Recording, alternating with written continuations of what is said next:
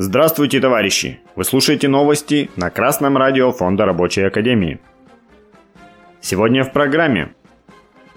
В Белгородской области молочный комплекс работает под обстрелами. В Челябинске погибла крановщица, а в Нижегородской области травмирован строитель. Информационное агентство bel.ru сообщает, что в Белгородском районе в селе Щетиновка которая находится под обстрелами, все еще работает молочный комплекс. Сотрудники Щетиновского молочного комплекса обратились к главе региона Вячеславу Гладкову. Они рассказали, что рискуют своими жизнями, находясь на работе. Кормят и доят животных в перерывах между обстрелами. Сотрудники попросили региональные власти эвакуировать работников предприятия и крупный рогатый скот – Глава региона дал поручение своему заместителю связаться с собственниками молочного комплекса и помочь им вывести людей и скот.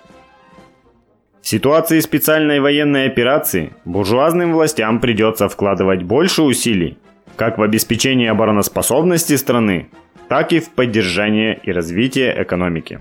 Сейчас по всей стране мы видим примеры патриотизма и со стороны добровольцев и граждан, поддерживающих фронт и региональных властей, которые принимают различные программы поддержки бойцов и их семей.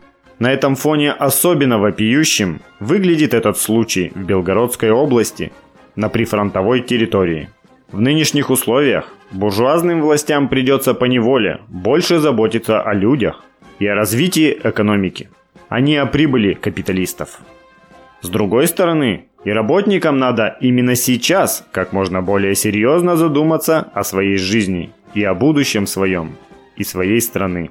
Достойно восхищения мужество рабочих молочного комплекса, которые между обстрелами продолжают давать стране молоко и сохраняют скот. Однако, рабочим хорошо было бы иметь больше влияния на то, что с ними происходит и в каких условиях им приходится работать. Для этого нужно организовываться в сильный профсоюз. Однако рабочие в России рискуют жизнью не только на фронте, но и в тылу. Каждую неделю средства массовой информации сообщают о трагедиях, которые произошли на работе. 9 октября информационное агентство ура.ру рассказало о том, что крановщица в Челябинске погибла в результате несчастного случая – по предварительным данным, 50-летняя женщина выпала из кабины крана. Это произошло 7 октября. Погибла женщина 1972 года рождения, крановщица механизированной дистанции погрузочно-разгрузочных работ открытого акционерного общества РЖД. Она погибла на месте от полученных травм. Следственное управление по Челябинской области проводит проверку.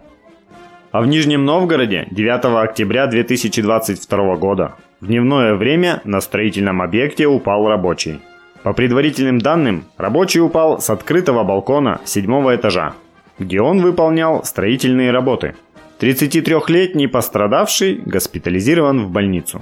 Об этом на своем сайте сообщает Следственное управление Следственного комитета Российской Федерации по Нижегородской области – по факту травмирования строительного рабочего проводится доследственная проверка, в ходе которой действиям сотрудников строительной компании, ответственным за безопасность при проведении строительных работ, будет дана юридическая оценка.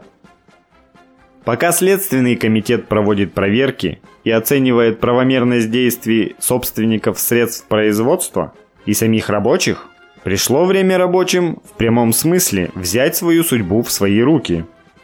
Во-первых, нужно сделать Трудовой кодекс Российской Федерации своей настольной книгой.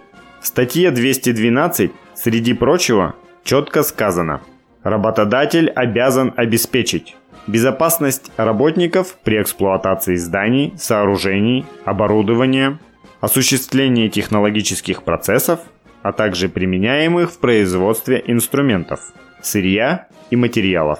Соответствующие требованиям охраны труда, условия труда на каждом рабочем месте.